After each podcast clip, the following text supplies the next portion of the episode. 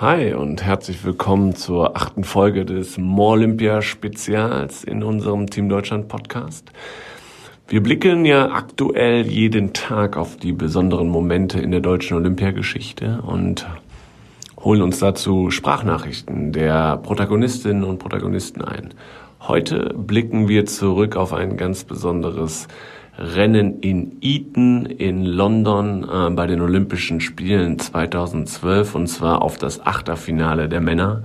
Und ja, die Briten, die Engländer sind bekannt für ihre Ruderbegeisterung und äh, entsprechend war äh, das Achterfinale mit dem Duell Deutschland gegen Großbritannien natürlich eine Riesennummer damals und äh, wir freuen uns, dass uns Christoph Wilke, der Schlagmann des Deutschland-Achters, damals äh, eine Sprachnachricht geschickt hat und uns nochmal zurücknimmt in den ganzen Tag, in die Vorbereitung und dann nachher ins Rennen und in die Feierlichkeiten. Ähm, leg los, Christoph.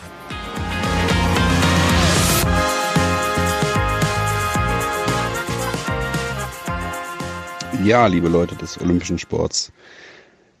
Der 1.8.2012. Verrückt, dass es nun schon acht Jahre her ist.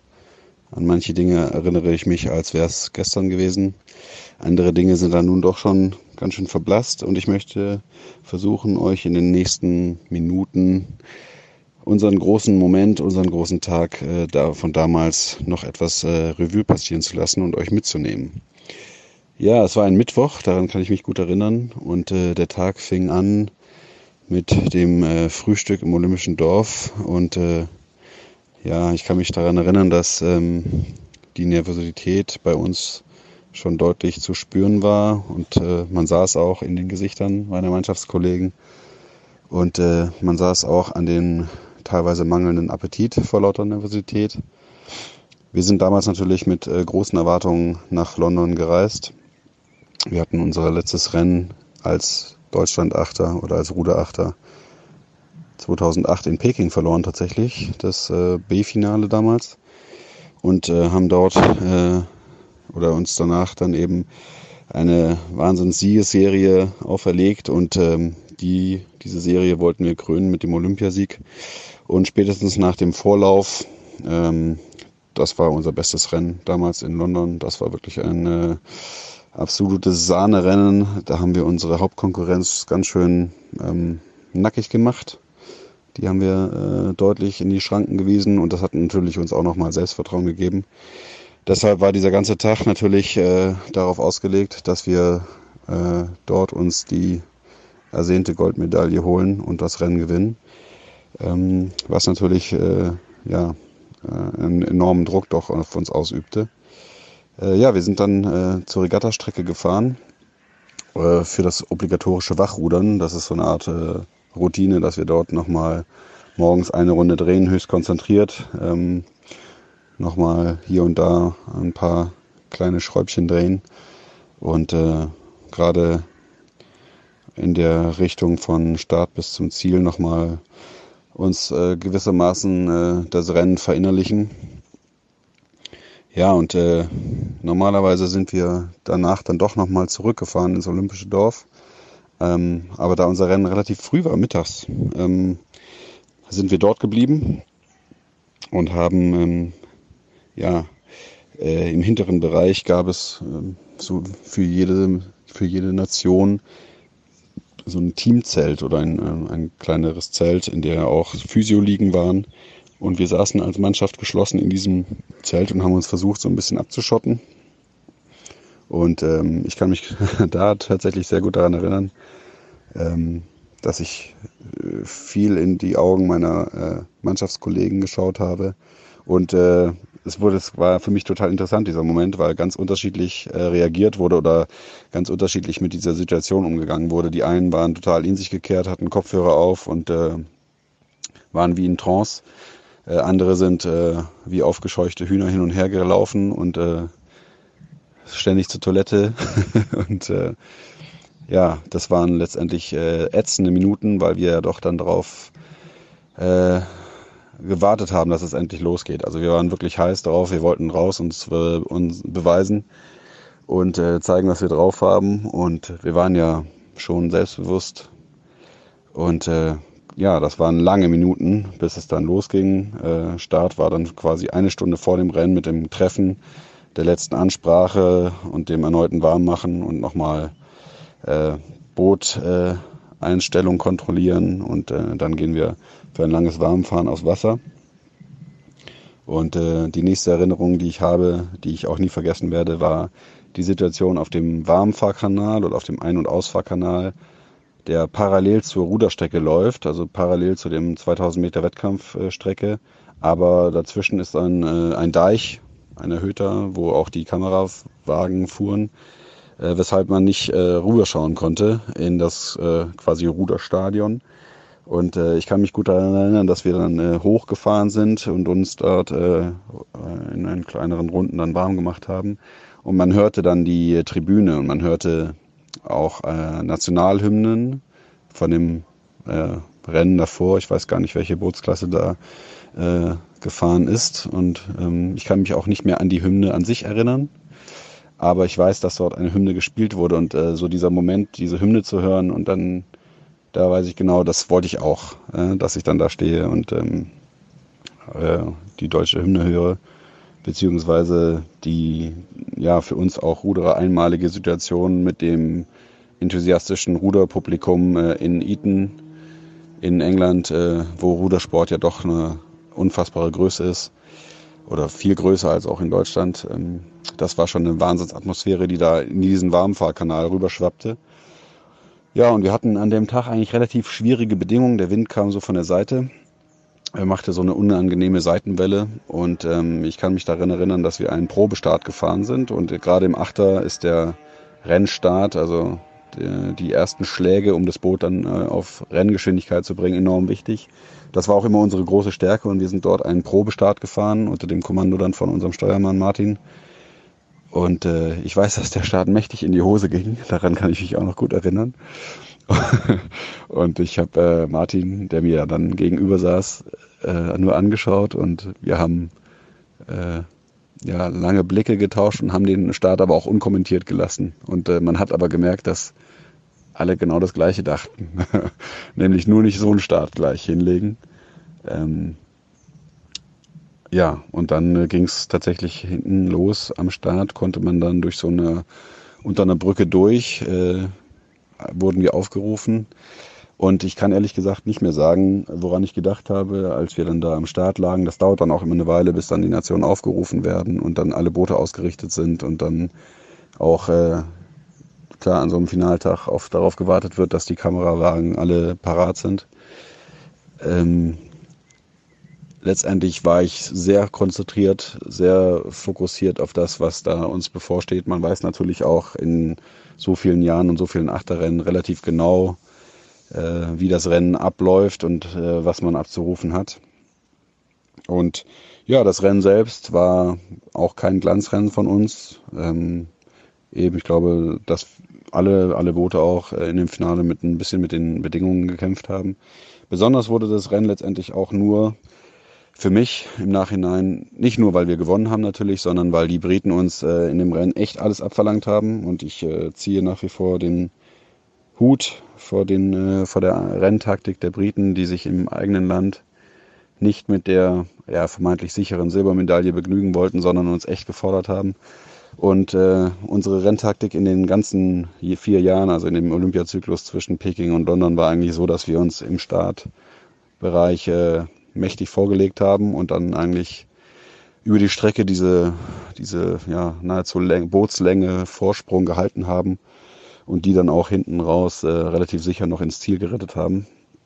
Und äh, plötzlich war dem eben nicht so, sondern die Briten äh, lagen äh, bei der 500 Meter Marke noch nebendran und bei der 1000 Meter Marke auch und bei der 1500 Meter Marke auch. Und da sah es dann zwischenzeitlich sogar so aus, als würden sie vorbeiziehen. Und ich habe noch gut vor Augen, wie ich dann unserem Steuermann Martin in die Augen geschaut habe während des Rennens. Und ich ihm schon angemerkt habe, auch in seinem Tonfall, dass es äh, knapp wird. So, der hat uns ganz schön äh, Feuer unterm Hintern gemacht. Und ähm, ich kann mich auch noch daran erinnern, dass er äh, die Renntaktik so ein bisschen umgestellt hat dann spontan. äh, und wir unseren Endspurt quasi früher angezogen haben. Und äh, klar, man hat das äh, schon so aus dem Augen, sieht man das auch, wo die Gegner sind.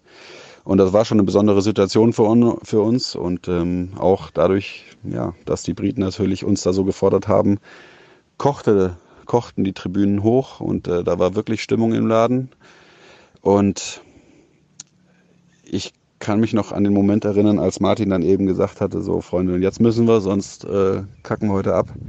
Und dann sind wir marschiert und das war so für mich das äh, mitgrößte Erlebnis überhaupt, dass als Martin ab, äh, sagte, so und jetzt und dann legen wir los. Und dann kam der Ruck, den ich erhofft habe dann als äh, Schlagmann, dass die Mannschaft hinter mir noch da ist. Und dann ging ein Ruck durchs Boot und wir haben äh, wirklich nochmal äh, ein paar Schippen draufgelegt und haben dann die Briten ja nochmal gut distanzieren können und haben das Ding letztendlich doch relativ sicher nach Hause gefahren. Und äh, ja, wie gesagt, es war keine Gala-Vorstellung von uns, aber letztendlich hat der Wille das schon auch äh, äh, umgebogen da. Und wir hatten auf jeden Fall genügend Power noch. Und ja, Mensch, wir sind Olympiasieger geworden, verrückt. Ja, im Ziel, das war ähm, ein Wahnsinnsmoment. Ich musste tatsächlich nach rechts und links schauen, um mich zu vergewissern, dass wir wirklich als äh, Erste über die Ziellinie gerutscht sind. Und äh, ja, es war natürlich eine absolute Befreiung. In dem Moment, äh, so viel geht einem natürlich auch nicht durch den Kopf, wenn man, weiß nicht, 20 Laktat in Beinen hat. Äh, mich hat äh, diese, ja, diese Euphorie dazu gebracht, dass ich mich kurz ins Boot gestellt habe, um die Pose da von Usain Bolt nachzuahmen. Beziehungsweise eigentlich hat Usain Bolt die von mir geklaut, äh, aber das wollte ich damals auch nicht so an die große Glocke hängen. Und ähm, ja, letztendlich ist das natürlich dann ein äh, wahnsinns äh, befreiender Moment. Man hat natürlich äh, ja nicht nur vier, sondern lange, lange äh, Jahre im Leistungssport darauf hingearbeitet, bei den Olympischen Spielen teilzunehmen. Dann habe ich da teilgenommen in Peking und habe eine ganz schöne Klatsche erfahren und dann habe ich äh, vier Jahre weiter trainiert und immer konkreter dieses äh, Ziel vor Augen gehabt, äh, Gold bei den Olympischen Spielen zu holen. Und dann kam dieser Moment tatsächlich und äh, man denkt natürlich schon an äh, viele Momente, die man äh, ja, sich quälen musste und äh, an die vielen Trainingseinheiten, an die unzähligen Kilometer, an die ganzen Wettkämpfe, bei denen man sich beweisen musste. Und ähm, das war schon ein Riesenstein, der da, der mir da von der Seele rutschte. Und ähm, ja, das waren äh, irre Momente. Der ganze Tag danach, äh, eine Welle der Euphorie. Äh, unzählige Glückwünsche, aber ja, vor allem irgendwie so diese innere Zufriedenheit, tatsächlich das geschafft zu haben. Ja, das war schon toll und äh, so die Erinnerung, die Erinnerung daran ist eigentlich immer noch toll, muss ich sagen. Also jetzt gerade äh, für diese Aufgabe hier äh, erinnere ich mich natürlich nochmal intensiver daran zurück und ja, ihr könnt es nicht sehen, aber ich lächle. ich fand das, äh, ja, es ist immer noch natürlich einer der schönsten Momente in meinem Leben. Und ähm, ja, jetzt äh, findet dieses Jahr natürlich leider äh, äh, nichts statt in Tokio. Und ähm, hoffen wir alle gemeinsam, dass es nächstes Jahr wieder ganz normal weitergeht. Und ähm, für mich sind natürlich äh, nach wie vor äh, Favoriten der Deutschlandachter. Äh, wir haben natürlich in den letzten drei Jahren ja wieder äh, ja, viele Titel geholt. Und der Ruderachter ist einfach äh, eine feste Größe da in dem Geschäft. Ähm, Gerade was ich im, im, technischen Bereich sehe ich uns einfach äh, ganz schön weit vorne im Vergleich zu den Gegnern. Und ich glaube auch, dass wir da in Tokio mit dem Achter wieder ein ganz schön heißes Eisen im Feuer haben. Ansonsten äh, ja, muss der Deutsche Ruderverband mal gucken. Wir haben ja noch einige Boote, die sich da auch nachqualifizieren müssen dann für die Spiele. Ich hoffe natürlich, dass sich äh, da alle Boote weiter qualifizieren und ja, wenn man dann erstmal qualifiziert ist, äh, wer weiß, ne? können einem da auch mal Flügel wachsen. Und ähm, es wurde ja schon oft genug gezeigt, dass es da auch positive Überraschungen gibt und man plötzlich vollkommen unerwartet äh, gewinnt oder eine Medaille holt oder auch einfach so eine super Platzierung einfährt. Wir haben ja mit Oliver Zeitler eine absolute Granate im, im Einer unterwegs. Und ähm, ja, also ich bin mir sicher, dass äh, ihnen können nur die Bedingungen schlagen, glaube ich. Ich glaube, die Gegner müssen sich ganz schön anschnallen. Und der wird natürlich jetzt äh, bis 2021 noch ein Jahr länger Zeit haben, sich da technisch zu festigen, um äh, ja, mit allen Begebenheiten dann souverän umzugehen. Und dann haben wir da, glaube ich, äh, ja, eine ähnlich sichere Goldmedaille gebucht, wie es wir vielleicht damals hatten. Ja. Ich äh, drücke auf jeden Fall allen Athleten die Daumen. Ich werde wieder dabei sein und äh, vom TV mitfiebern. Viele Grüße.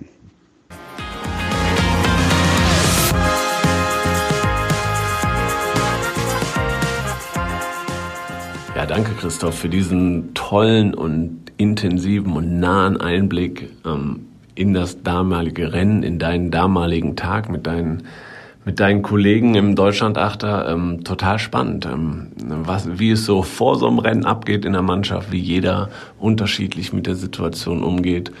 Und auch total spannend der Blick danach, dieses Gefühl, dieses leichte Gefühl, das abgerufen zu haben, was man konnte und das erreicht zu haben, was man sich ähm, vorgestellt hat, dieses befreiende Gefühl, das haben uns viele schon von ihrem ähm, Erfolg berichtet und das ist scheint scheint übergreifend ähm, so zu sein.